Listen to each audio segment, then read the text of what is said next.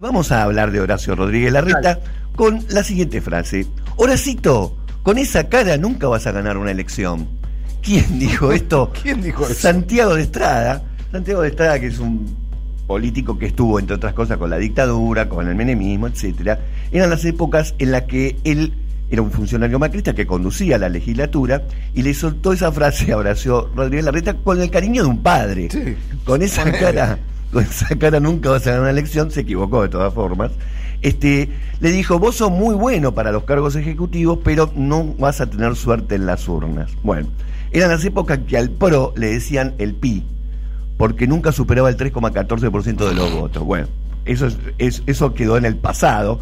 En la última elección, Horacio Rodríguez Larreta sumó a Expert, a Roy Cortina, a Martín Lustó, a Elisa Carrió. Era una especie de unión democrática del 45 más algunos peronistas. Logra un frente casi inusual, entraron todos ahí. Ya va, va para los cinco años gobernando la ciudad de Buenos Aires, pero le tenemos que sumar los ocho años del gobierno de Macri, en donde Rodríguez Larreta fue el jefe de gabinete Su mano derecha. su mano derecha y sabemos que Macri con la otra mano, o sea, es, una mano que usa Macri. Este, Tiene dos manos derechas. de la mano derecha.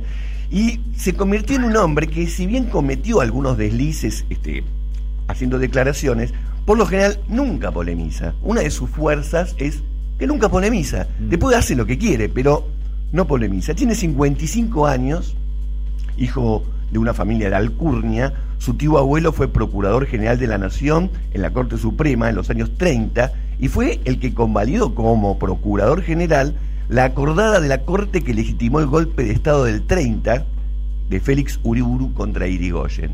No sé si esto lo recuerdan los radicales, pero bueno, eso fue su, un pariente de él. Ya está, ya pasaron Ya pasó. página, ¿viste? Ya, ya está. es hijo de Horacio Rodríguez Larreta, un empresario del sector de la petroquímica argentina, dirigente importante del Movimiento de Integración y Desarrollo, y fue presidente del club Racing durante 1977 y 1978. Rogelio Frigerio, el histórico dirigente del desarrollismo, es el padrino de Larreta. Es decir, que ya desde la cuna estuvo muy involucrado en la política. De joven se fue a estudiar a Harvard, regresó en 1993 y su primer trabajo fue como analista financiero en la petrolera ESO. Yo, por ejemplo, mi primer trabajo fue como cadete. Sí, el mío también. Primer trabajo. Cadete fue, usted fue repositor de supermercado, ¿no? También. Primero para la Serenísima, después para Sanco, ¿no? Exactamente, trabajé en las dos ¿Quién veredas. compró el pase? Pero ¿Cómo fue? Si le tengo que decir la verdad, me echaron de Sancor. Lo echaron por querer armar la comisión interna, ¿no? Por la, la, la- Algo la así. trotskiaste Qué mala toda, ¿no? ley. Fui a hablar con el sindicato y, y se enteró la patronal, una cosa rara. Mm, Claro, ¿y pero quién lo echó? ¿El sindicato o la patronal? Eh, eso todavía no, lo, no- todavía no lo sé. Pero bueno, arrancó como analista financiero en la petrolera ESO y creó la Fundación Sofía, que es una ONG compuesta por jóvenes con intenciones de asumir responsabilidades públicas, entre los que se encontraban una jovencita María Eugenia Vidal, una Carolina Stanley, un Esteban, el maestro Esteban Bullrich en el, arte, de no laburar, atravesó gobiernos peronistas, radicales, siempre con la proa puesta en un lugar que era la derecha. Este, Larreta suele sostener que sus trabajos durante esa época fueron todos estrictamente técnicos, porque estuvo con Menem, con De la Rúa, con Dualde, etcétera, pero, como dicen Gabriel Bomaro, Sergio Morresi y Alejandro Velotti en el libro Mundo Pro, Anatomía de un partido fabricado para ganar, siempre él llegó a los cargos producto de un acuerdo político. Y también entró en la gerencia de inversiones extranjeras, mire qué puestito. Tiene una relación simbiótica de amistad. Algunos dicen, abro comillas, son familias, cierro comillas, con Sergio Tomás Massa, ¿no? Exactamente. Estuvieron trabajando juntos y nunca En el terminó. ANSES. En el ANSES, nunca terminó ese vínculo. Aparte, ahí los, re- los este, estuvieron trabajando para Palito Ramón Ortega. La candidatura de Ramón Bautista Ortega. Exactamente. Después siguió como gerente general de ANSES, como decíamos recién, hasta 1998, cuando saltó a la Secretaría de Desarrollo Social del gobierno de Carlos Menem. Luego asumió como subsecretario de Políticas Sociales con Ramón Ortega y allí lo conoció a este hombre de Estrada que dijo con esa cara nunca vas a llegar a presidente. Mm. Luego fue a parar al fondo del Directorio Nacional de Capital Social FONCAP y de aquella época hasta hoy arrastra una causa judicial por presunta corrupción que la impulsó el fiscal Guillermo Marijuán fue por el supuesto peculado, esa es la palabra, en el préstamo de más de un millón de dólares a la Fundación Emprender para pagar deudas bancarias, una cosa que las fundaciones tienen prohibido hacer. Te puedo dar plata para que hagas algo, no para pagar deudas bancarias. Pero bueno, eso como se darán cuenta nunca avanzó. En el 2000 fue designado presidente del Instituto de Previsión Social de la provincia de Buenos Aires, es decir, que trabajó para Rucau, trabajó para el, paraguas que tenía era el dualdismo, que le conseguía los trabajos. Y el 13 de diciembre del 99 fue designado interventor del PAMI.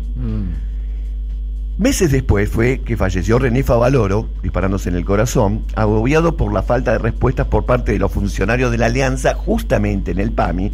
Se lo acusa mucho de cierta responsabilidad en ese suicidio. Él lo niega enfáticamente, por supuesto.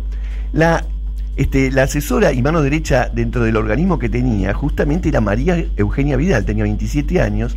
Es una especie de todoterreno antológico, la reta en el, 2011, en el 2001, una investigación judicial lo acusó a él, junto a Cecilia Felgueras. ¿Te acuerdas? Cecilia Felgueras. Tuvo su momento de gloria, ya nadie se acuerda de ella. Hoy se dedica al mercado publicitario, Cecilia Felgueras. ¿no? Ah, mira, llegó a ser Hoy vicejefa. llegó a ser vicejefa de gobierno de la Ciudad de Buenos Aires. ¿no? Exactamente. Los acusaron a los dos de direccionar la compra de vacunas antigripales para el PAMI.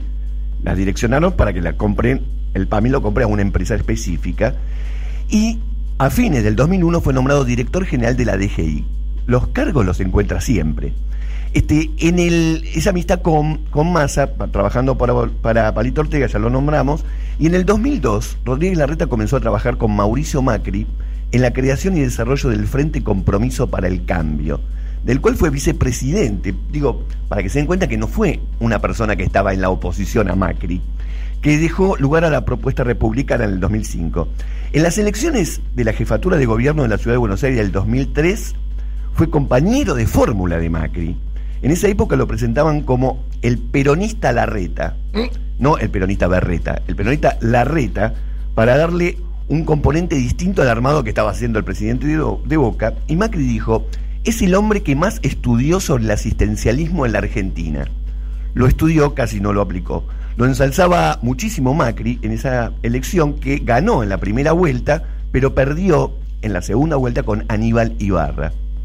Fue el jefe de campaña del PRO en el 2005, cuando Macri obtuvo el triunfo, encabezando él la lista de, de diputados, y después fue el jefe de gabinete, y fue el jefe de gabinete muy presente, porque muchas veces, no sé si esto les va a asombrar, Macri se ausentaba de las tareas de gobierno. No te puedo creer. Macri se ausentaba y Larreta cumplía todas esas funciones.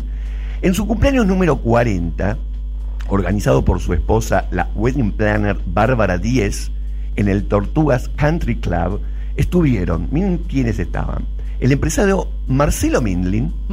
Estamos hablando de hace 15 años atrás este vínculo, el directivo del diario La Nación, Fernán Zaguier, además de Alfonso Pratgay, Diego Santilli y Michetti, con la que compitió en un momento, pero vamos a escuchar un audio de una época en la que Larreta hacía este hacía pronunciamientos en los que se mostraba lo que pensaba. Respecto al problema de los cartoneros, miren lo que dijo. A ver, Para que entendamos, la única manera de que no haya gente, en este caso llamados cartoneros, que abren bolsas en la calle, es que no haya cartón. Es un filósofo. Sí.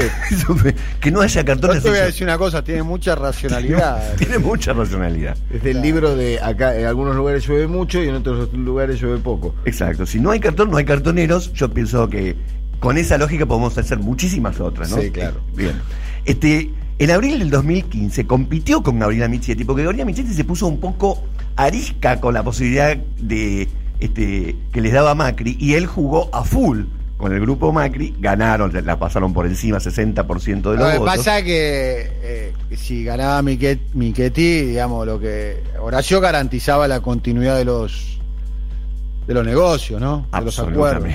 Todos los acuerdos que hay ahí son Recordé- infinitos. recordemos que la ciudad de Buenos Aires es básicamente una gran el gobierno de la ciudad de Buenos Aires es básicamente una gran inmobiliaria, ¿no? Eh, el martillero Y, Larreta. y- y la, y la legislatura de la ciudad de Buenos Aires es la escribanía, donde van los escribanos de los dos lados, creo que era. ¿eh? Bien, bien, porque le dicen el martillero a Larreta.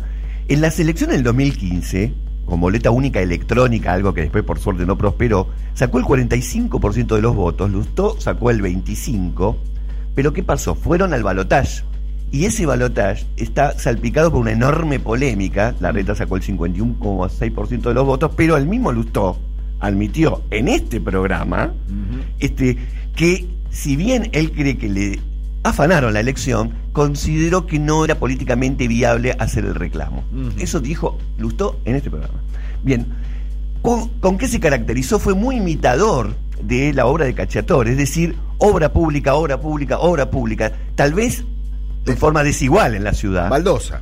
Baldosa, arreglar la vereda, el comandante Baldosa. no hospitales, no No, escuelas públicas, no, no democratización del presupuesto, este, una ciudad que se gentrificó como nunca antes, de hecho es una ciudad bastante difícil de habitar en este momento, este, pero él, ante todas las acusaciones, no polemiza, de hecho no tomó ninguna medida extraordinaria durante la pandemia, salvo querer abrir y abrir. Es un genio Rodríguez Larreta comunicando. Primero porque hace un estudio de opinión pública antes de una conferencia de prensa. Se nota claramente. Se nota. eh, eh, eh, el presidente improvisa eh, de lo que le sale del corazón. Este, eh, y cada tanto pre- una filmina y no sé qué. Eh, y comunica bien el presidente. eh, comete errores, pero comunica bien. Este, bueno, Kicillof tiene su estilo, que ya sabemos cuál es. eh, y el, el que va estudiado a las conferencias de prensa es Horacio Rodríguez Larreta. ¿eh? exactamente. Va estudiado de, de qué pasa, saca una foto de la sociedad con respecto a la pandemia, de lo que pasa y qué hay que decirle a cada uno de los sectores.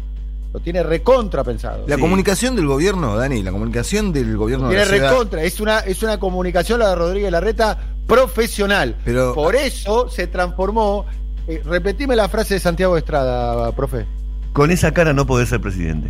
Bueno, se transformó en que por esa cara no se puede ser presidente, no tenés carisma, no puedes gestionar, de que está bajo la sombra de Macri y todas las cosas Rodríguez Larreta, a que hoy Rodríguez Larreta en casi todas las encuestas está, aparece como la persona con mejor imagen de la Argentina. Exactamente. Larreta. Porque Si hace declaraciones. sí. Si te fijas, la comunicación del gobierno de la ciudad de Buenos Aires con respecto al coronavirus, que debería ser institucional y orientada a cuestiones eh, sanitarias, utiliza la, la misma terminología que conocemos de, como era el primer nombre del partido de Mauricio Macri y Sí. Horacio Rodríguez Larre- Larreta, no, y compromiso por el cambio, Ah. utiliza ese tipo de terminología conocida.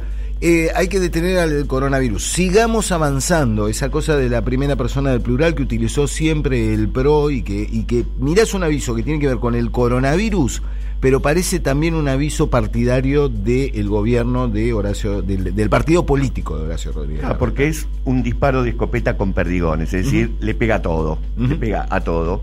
Este, a todo. Y además el- es, es espectacular. Primero, eh, y además de- después tiene un acuerdo eh, mediático que Claro. es inédito en la historia de la democracia. Claro. Sí. De hecho, no, yo, yo le digo en serio, yo me iré el próximo televisor que me compre, voy a pedir que a ver si viene con crítica a Rodríguez Larreta. No vas a conseguir. En Japón no lo hicieron todavía. No, eh, canales que tienen una línea opositora. Este, claramente a, a- a Mauricio Macri, a Rodríguez Larreta y a María Eugenia Vidal la protegieron. Sí. Ese acuerdo es increíble. Y la protección llega a muchos, ¿eh? Llega a muchos. Ese acuerdo es pegarle a Macri, pero a mí no me pegues, es impresionante. ¿no? Es impresionante, de- lo pinta de cuerpo entero. A todo el mundo le cuenta que tiene un sueño, desde que era chico, que es ser presidente, es el hombre más protegido. Y una nota que salió en estos días de Marcelo Longobardi me llamó mucho la atención porque la pregunta era, ¿debe retirarse Macri y Cristina Fernández de Kirchner? Y uno dice, bueno, ellos siempre quisieron retirar a Cristina Fernández de Kirchner. Por lo tanto, la pregunta, ¿debe retirarse Macri? Quiere decir que la derecha ya tiene un candidato. Sí. Están jubilando a Macri y lo están poniendo arriba a este hombre, Horacio Rodríguez Larreta.